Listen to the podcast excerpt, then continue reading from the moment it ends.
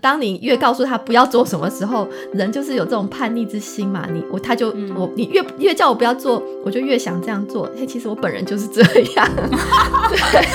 怎样叫你做什么，你特别不想做，叫你不要再刷，你就狂买，这样吗？就比如我老公叫你快点啦，然后我就越想要慢慢来。真的，我真的很叛逆耶你。就是就是。Hello，欢迎收听没什么了不起。是两个分别居住在美国、台湾两地的好朋友，Vicky 与翠文，希望透过节目与各位朋友一起分享日常生活中的点点滴滴，也希望透过无所不聊、百无禁忌的谈话，我们与各位朋友都能一起坦然面对人生，疗愈人生。上一集我们聊到，要达到有效并且友善的沟通，很重要的一个步骤是必须能够清楚了解自己内心的需求究竟为何。也鼓励大家自己的需要尽量由自己来满足。这周我们要来分享非暴力沟通、好好说话的最后一个步骤，就请各位朋友跟我们一起听下去吧。好的，那我们最后呢要进入最后一个步骤了。翠文，第四个步骤是什么呢？OK，最后一个步骤呢是请求，那英文是 request。那这边什么是请求呢？它指的是希望对方可以怎么做。那我坦白的开口来请对方满足自己的需要。嗯，其实说请求 request 其实不是一件很容易的事情，尤其我相信对于自尊心很强的啊，然后比较独立的人会觉得我就是不是那么喜欢请别人的帮忙。对，没错，这的确是，而且这边请求他很强调的是邀请对方一起来合作。那这个请求呢，提出这个请求呢，同时要满足三个条件。那包括第一个是要明确，然后第二个是你这个请求是正向的，那最后他这个请求必须是很具体的。那其实明确这个概念，大家应该很很能够理解，就是当你的。你提出的请求，你在说的时候，你的措辞内容要清楚明确。可是，就像刚刚我们讲的，这并不容易做到，因为前提就是你必须去搞清楚，你很知道自己内在的需要是什么。那第二个正向呢？它指的是我们尽量说，呃，我需要你来做什么做什么，而不是负向的说，哎，你不要做什么，你不可以做什么。这种陈述方式，因为负向的陈述方式其实也很容易造成反感，而且其实对方听了他根本也不知道，哎，那我到底该做什么？你只有告诉我我不能做什么，那那可是我到底要做什么呢？甚至有可能，当你越告诉他不要做什么时候，人就是有这种叛逆之心嘛，你我他就我你越越叫我不要做，我就越想这样做。嘿，其实我本人就是这样。怎样叫你做什么，你特别不想做，叫你不要再刷屏，你就狂买，这样吗？就比如我老公叫你快点啦，然后我就越想要慢慢来。真的，我真的很叛逆耶你。老公就说：“翠文来，我来打你小屁股。”这个哎，好像节目歪掉，歪了歪了歪了。好，不好意思。Anyway，对，就是我只是打屁股，又没有说干嘛。OK OK，小情绪是不是？哦，想歪了，想歪了。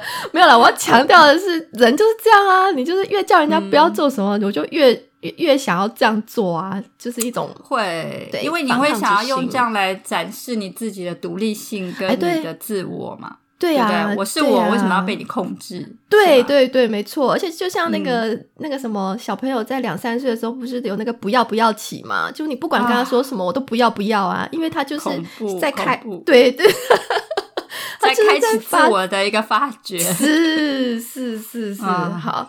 对，讲到哪里了？完全理解，是啊，就小孩这个部分，那其实也一样啊。你今天如果小孩在那边尖叫，然后你跟他说不要尖叫，他就啊，对，给你叫叫的更凶，对对。所以你不是告诉他不要干嘛，你是要跟他说，哦，那可以请你用温柔的声音讲话，小声的声音讲话，我们这样讲话好吗？他可能就会知道说，哦，那我不要做这件事，我应该做什么？嗯，是有一个明确的指令啊，他们相对可以做得。到是是，对。那书中其实也有举例啊，例如说先生跟太太争执哦，这个例子我觉得挺好的。就是说，他说先生跟太太两个人他们有一个 disagreement，是因为他们不想要再太太不想要再生第二个小孩，但是先生还想要再生一个，因为先生有可能有传宗接代的压力。那可是太太当下就是觉得我不想再生了，那所以。这样子的话就很难化解嘛，因为一定就是一个想生，一个不想生，那就好像已经快走不下去。嗯，但是他们去深究说，为什么太太会不愿意再生呢？其实是因为太太觉得我们现在夫妻的关系已经有一个孩子了，现在的品质其实没有很好，关系好像也没有这么的好。他很担心说，哦，那我如果我再生一个这样的环境，两个夫妻关系可能更糟糕。那小孩的这种环境，生长环境可能也不好。可是其实他并不是不想生哦，而是说他如果觉得两个人的关系如果好一点，他其实是可以考虑的。所以其实太太真正内心的需求是，他希望还有需要有一个更好的亲密关系。哦，是。但是你你刚刚讲需要更好的亲密关系，其实还就是蛮抽象的，还不够明确。那其实要呃刚刚提到嘛，请求的三个要件就是明确。啊，然后正向，然后要具体，所以其实当太太如果想要跟让先生知道他有这个需求的时候，他提出来的这个请求，其实可以要呃更符合这三个要件。那例如，他可以提出跟先生说：“哎，我希望我们可以，比如说每周啦，固定一个时间，比如说礼拜六的晚上好了，是我们两个人的一个约会时光，然后我们可以单独的相处，出去吃饭，我们透过这样子的两个人的相处来增进。”彼此夫妻之间的一个亲密感，来让我们有更好的一个亲密关系。是，那所以像这样子的一个请求，就是非常的具体、明确、正向。那这个真的就是要建立在说，哦，太太除了知道说，哦，你看，你要先理解到说，原来我不想生，是因为我。觉得缺乏了亲密的关系，这一层光想到，有的人可能就不知道了。然后呢，你还要再去想说，诶，那我需要亲密的关系，我还要哪些具体的，等于说策略行为，才能够让我达到这个满足感？这个部分其实也是很具体的行动，这个部分也不是每个人能够去想的。所以其实这个真的是啊，需要不断的练习，然后你要去不断的思考，才能够达到。这也就是为什么请求真的是放在最后一个阶段的原因。对，那同时呢，请求的另一个重点在于，呃，我们要理解，我是提出请求，而不是要求。那要求的就是英文是讲 demand 嘛。那所以呢，在这个呃观念之下，我们就必须了解，其实当我提出请求的时候，对方他是有选择说不的权利，也就是我们要去能够去接受对方说不是。这我觉得这个观念也非常非常的重要，非常非常好。因为你说请求其实是一个双方，你把它放在一个平等的关系下，对不对？Request 你是希望他邀请他来跟你一起合作这件事情。可是如果你今天是你是 demand，你是没有让对方有拒绝的权利，其实你就是一个上对下一个一个不平等的一个权利关系，因为你没有说不的权利，你只能够 接受。那其实呢？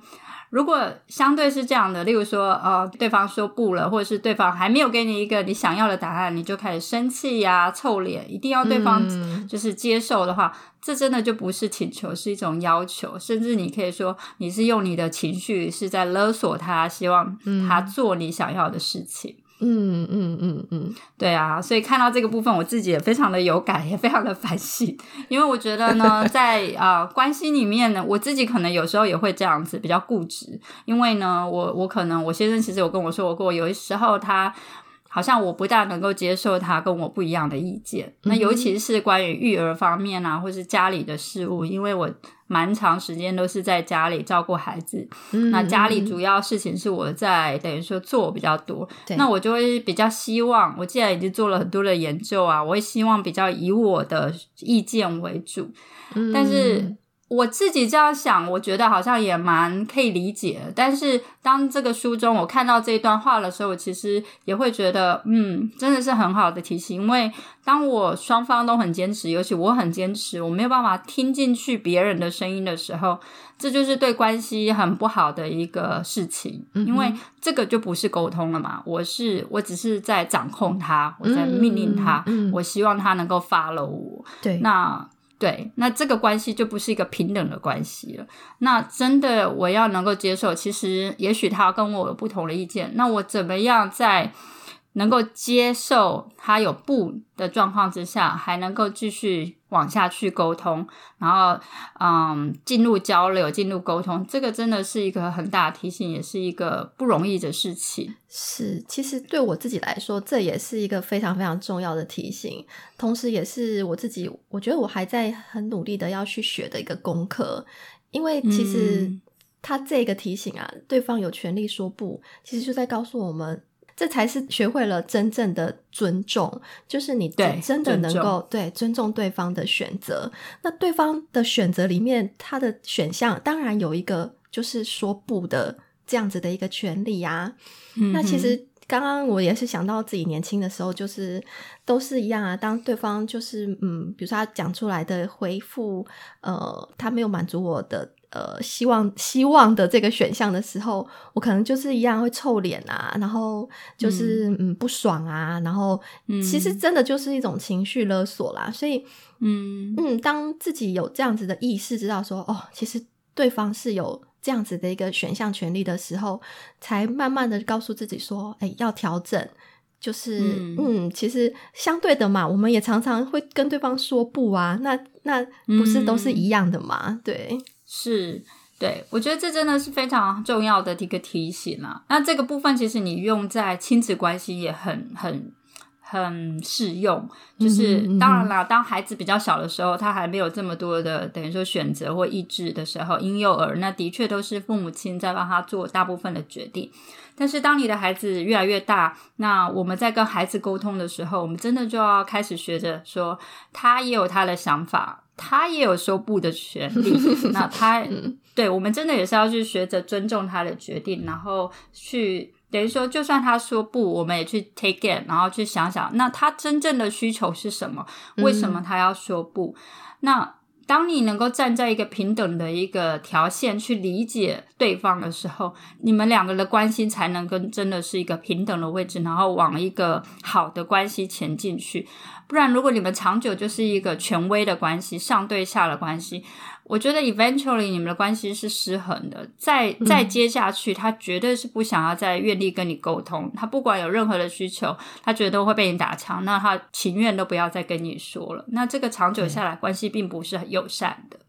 对，没有错。其实，呃，我们在食物上看到很多亲子关系的破裂啊，或者是很很恶、很恶质、很不好的一个亲子关系，都是源自于这样子的一种，就是嗯，父母过于权威性，对，权威性，然后孩子只能服从父母的一个命令，呃，衍生到后来，对对，衍生到后来的一个关系的破裂，那。其实这边我们一直在提醒的都是沟通呢，是建立在我们要能够接受对方说不的这样一个心。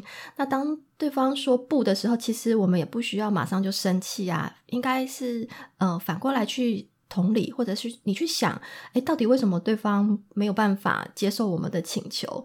是不是他其实也有什么样的需求没有被满足？是。对，这里真的是提到了说同理他，你你能够站在他的角度去想，为什么他也不能够接受他的想法基准，他的需要在哪里？那我觉得，当你能够用这样的角度去想的时候，你们至少当他在讲不的时候，你不会已经又生气起来，然后两个人就吵起来了嘛？你事实上，你其实如果你是反过来。稳住气，然后去想对方可能需要一点时间消化，一些时间的去思考。那你沉住气来，继续用好的方式去说明你的需求，然后跟他沟通，也许。双方都会找到一个好的一个结果，也许是他最后真的听得进去了，知道你的需求是什么。那或者也是说，哦，你理解了他的需求，你们两个可以 meet in between，你们两个可以找到一个共同的中间点，然后一起继续去走下去。对对，是。其实很多人啊，可能包括我自己也是，就是在呃听到一些让自己感到有点为难，或者是呃觉得哎有一点呃困难。没有办法马上 say 就是 say yes，觉得马上同意的事情，通常那个第一时间的反应就是会先说，呃，我不要，我不行。嗯，那这时候被拒绝的一方，当然可能就马上觉得，哎，很受伤啊，很难堪啊，等等的。那其实，呃，有时候拒绝的人，他可能只是第一时间，他还没有想到其他的解决方法，或者是呃其他的做法，或者是担心我说好说 yes，那会让对方有一些过度或错误的期待。那他就可能就直接先 say no 再说。那其实我们应该把对方 say no 的这个讯号解读为：哦，原来是我提出的这个请求，他对方可能不太能接受，或者是这个请求不大可行。那然后接下来我再更进一步的去理解对方为什么会 say no，他的。背后的为难点是什么？它的困难之处是什么？然后我们再来去提出其他可行的、可能的方向。那这样子才是真正的一种双向沟通。是，我觉得这边呢提到这个沟通，能够接受对方有不同观点，然后呢能够接受对方说不的这些权利，是一个非常非常重要的提醒。嗯，好，那最后呢，我们想要分享这本书里面我觉得很好、很有感受的一段话。就是呢，夫妻关系是我们人际关系中需要非常费心去经营的一种关系。那其实甚至是我们刚刚提到的，世界上也许很很有权力啊、很富有的人，像美国总统奥巴马，其实都有曾经有亲密关系的考验嘛。所以说，夫妻之间怎么样去啊有一个好的关系？其实书中里面有提到，他觉得很大的一个学问在于互相成全这四个字。嗯，互相成全这四个字，其实看起来真的很简单，可是其实呢，我觉得真的是很大的智慧。对，其实，在夫妻关系里头啊，我们一定会有角力、争执，嗯，然后互相去争争公平啊、争输赢啊什么的。嗯，但其实你说夫妻之间到底怎么样的？才叫公平呢？其实是很难去算的嘛。嗯，那我们其实呃可以去做到，或者是我们应该把重点放在的是彼此去坦率的说开，说清楚自己的期待，说明白自己的需求是什么。那互相的理解之后，彼此才有机会去互相帮助对方去达成。是，我觉得这一点呢，刚好你刚刚刚刚说到说开这件事情，其实我觉得也可以等于说，嗯，我们互相提醒，因为我觉得就像我们以前第一集在聊到夫妻吵架里面，然后的第一个是说，哎，我觉得对方应该知道我需要什么啊，你应该要自己做到啊，看得出来。可是我们那时候也有提 说，当你没有去讲出来的时候，对方可能真的没有办法，好像理解或是看到你的需求是什么。所以我觉得你刚刚提到说开这件事，其实真的。挺重要，你必须要坦率的去告诉对方你的需求，然后不要可能不要认为说哦，对方要自己观察，那才是真的有心，是才是真爱，很难呐，很难，好吗？他不是你蛔虫，不可能的，对可能的。那是那另外呢？我觉得说实在的啦，就是我看到这一段话的时候，我也是有那种啊醍醐灌顶的感觉，因为就是。互相成全，对夫妻真的是互相帮助、互相体谅。那我们我觉得真的是像书中说的，我们要认清一件事情：我们本来就是两个不同的个体。那两个不同的个体，你对你自己的人生，你可能就有不同的规划、不同的梦想、不同的需求。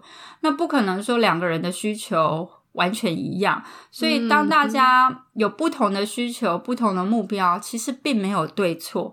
大家在做任何决定，并没有对错，只是不同的方向而已。那重要的是在于说，所以就是没有对错，就没有输赢呢。那所以重要的是说，到底我们怎么样能够成全彼此之间的梦想？怎么样透过你的沟通，让大家两个人都要清楚知道说，OK，所以我的目标梦想是什么？我的需求是什么？那你的是什么？我们两个都能够把彼此放在。彼此的心里面，然后想说，那我能够怎样做成全你，也成全我，这样子的胸襟跟目标，我觉得双方真的才能够长长远远的走下去。是，所以当我们能够用这种成全对方的心念，然后哦，一方面想着说，哎，我来成全对方，那一方面也不去委屈自己，那这样子的一样，这样子一种心意心念。其实相信对方，双方都可以互相感受到对方的一个付出跟在乎在意，那同时两个人的关系也就会往好的方向来前进。是的，相信会如此的。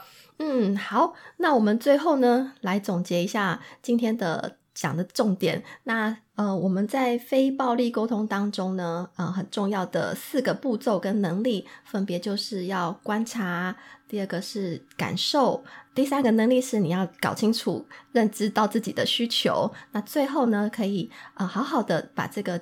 你需要对方怎么来配合自己的这个请求呢？可以明确、正向、具体的提出来。